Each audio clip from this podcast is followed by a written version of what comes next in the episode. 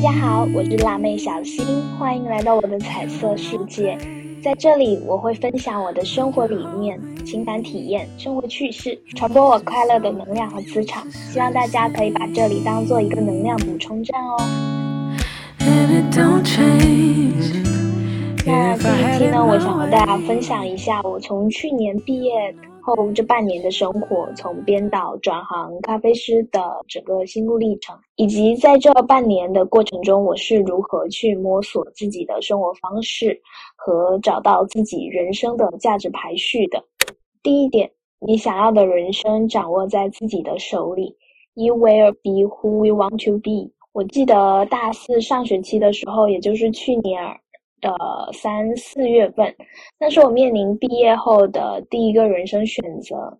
我在那段时间疯狂的海投简历，然后不管是大厂小厂，不管是什么岗位的职业，我都投了个遍。那我一直处在一种非常困惑和迷茫的状态下。我在想，大学四年，呃，所学习的、所体验的，对我未来的工作有帮助吗？我的能力到底在哪里？我到底适合什么样的工作？那我大学本科是学广告学的，然后之前。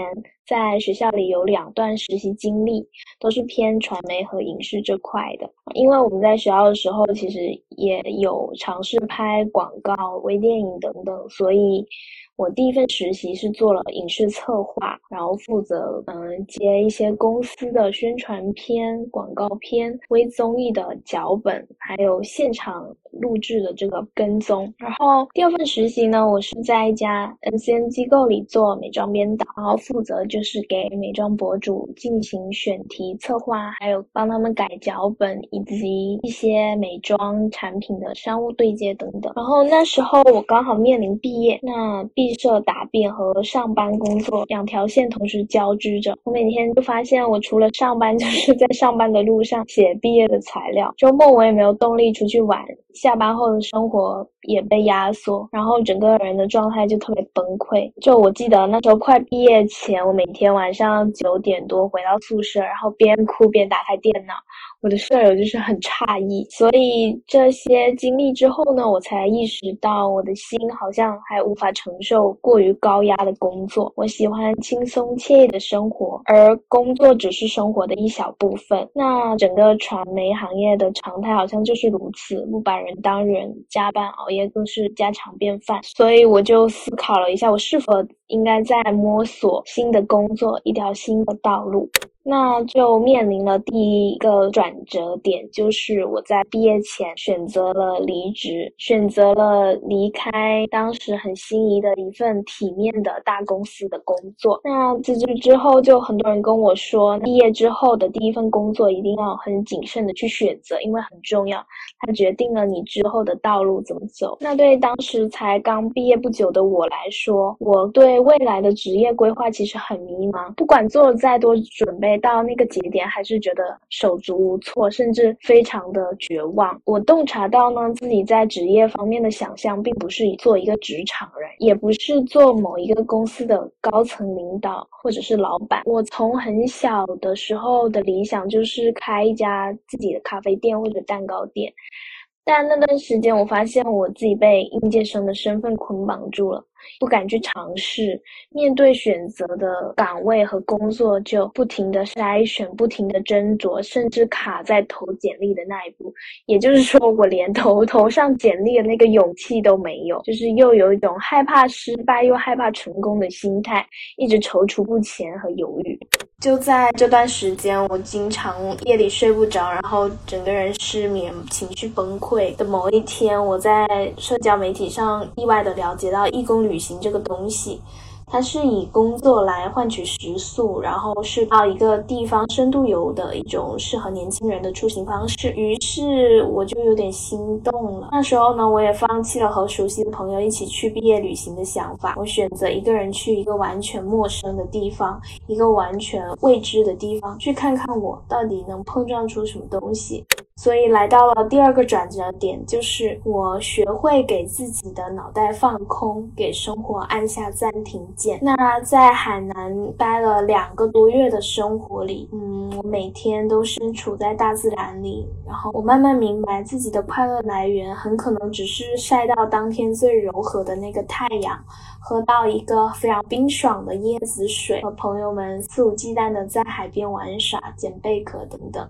就非常有幸福感，而且因为我们就住在海边嘛，所以海边的生活是非常平静和自由的，每天可以躺在沙滩上看看海。听听海浪的声音，然后也会去森林里看萤火虫，更会去山顶上看流星，还有银河。这种生活过久了之后，我发现我长久以来被消费拉高了的快乐阈值降低了。于是我开始明晰哪一些是对我而言不必要的消费行为。那之后我也会再出一期聊聊我在这这趟义工旅行上的一些见闻，还有认识到的一些有趣的人，我也会邀请他们来一起录制，之后大家也可以期待一下哦。然后。旅行结束之后呢，我的物欲一度降到非常低。我不做美甲，也不染头发，购买衣服、鞋子这种快时尚服饰的频率也降到两个月才一次。衣服就是来回穿我已有的或者是最基础的款式。慢慢发现，心灵一旦感到富足，并不需要外在的过多修饰。就是那种你觉得自己很好、很富裕的心态，就感觉我也不需要通过购买什么来获得我的掌控欲。所以呢，我就想和大家分享我嗯这半年生活过后总结的一些生活理念，从自己的生活里找到一个出口。第一点呢，就是将工作融入生活的理念。其实很多的生活方式呢，都是人为去设定的，而拥有踏出舒适圈的勇气是突破的第一步。不想再因为无意义的工工作消磨情绪，也不想再浪费自己宝贵的精力，陷入低效、没有成就感的工作里。于是我找到符合自己的生活理念的工作，提升我日常生活的幸福感。就尤其在去年疫情这整个大环境如此割裂的现状下。我想要尽量的把自己每一天都过得满足、自洽、充满幸福。那找这个工作，它就意味着我可能没办法获得非常高的工资，而且我在旅行的过程中，我和不同年龄、不同的身份人去聊他们的择业观，我才深刻的了解到我们对人生的看法和畅想太片面了。就比如说，我们选工作的时候就看薪资稳定性、五险一金，却不看实际上工作的内容，实际上你需要投入多少的成本和精力，实际上需要一天工作多少小时，实际上周。围的同事啊，工作环境等等等，就是工作表面和实际是有割裂的鸿沟的。那那从还海南回家后的一个月，我在家的环境下，爸妈一直建议我考公。我不知道自己喜欢什么，但是我一定知道自己不喜欢什么。我不喜欢约束性高、官僚主义很强，然后重复性很高的工作，所以我只要想到考公就浑身难受。且不说考不考得上吧，那考上之后，我觉得我也干不了多久，所以我就还是选择。要么我就是回到传媒行业里继续做我编导的工作，要么我就再想想我要做什么。那机缘巧合呢？嗯，我来到了现在工作的咖啡厅啊。那段时间我其实，在服装时尚公司的编导和咖啡师里做选择，那最终我还是选择了做咖啡，因为后者更符合我的生活理念。那在选择咖啡师这个职业之后，我做了什么呢？第一呢，我就是给自己做好了预期管理，但我也没有给自己预设太多。我觉得，既然我选择了咖啡师的这个工作，那就意味着我的薪资并不会高多少。那既然我不需要那么多的消费啊，再加上开源节流，那么我觉得咖啡师的工作其实也能让我生活的很好。第二就是在这三个月的工作中，我的心灵是更轻松愉快的，没有过多的加班，没有过多的压力。这份工作呢，其实它很好的去维持了我生活的动力和幸福感。那同时，我也做好了规划收入渠道的一个准备，就是因为我觉得 打工永远没有出路。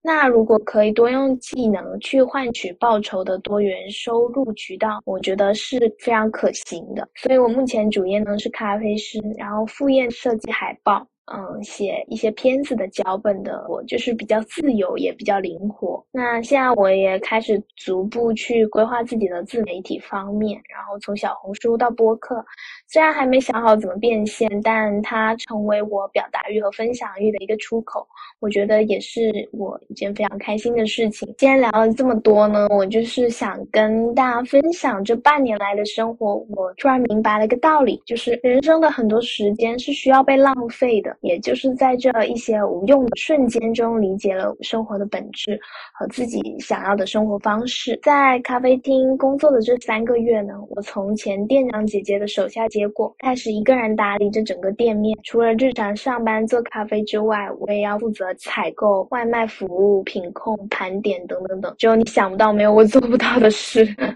就是它非常复杂。然后由于是服务性质的工作呢，也让我克服了说话恐惧症。现在也。更擅长去跟陌生人讲话的，然后我也见识到了各种各样的人，不同身份、不同年龄。店里其实有非常多的帅哥美女，他们会打扮的特别精致，过来拍照打卡。我还有一点发现，就是 其实漂亮并没有多重要，要有个性、有魅力的才会让人记住。记得的客人也就一两个，就因为他们特别有自己的风格。然后我也见证了人类物种多样性，就是。大家懂的。所以我发现，就是成为咖啡师，它其实给我带来了蛮多益处，同时也让我结交了更多有趣的人。虽然这份工作呢，它更多的是身体累，不是不是脑子累。但总体而言，对我来说是一个非常符合我生活理念的工作。我觉得那这就好了。对，嗯，有个妹妹说，我给她提供了一种不是那么标准的好的生活的样本。那希望我能给大家带来一点生活的勇气和能量。感谢你今天的收听，我们下期再见哦，拜拜。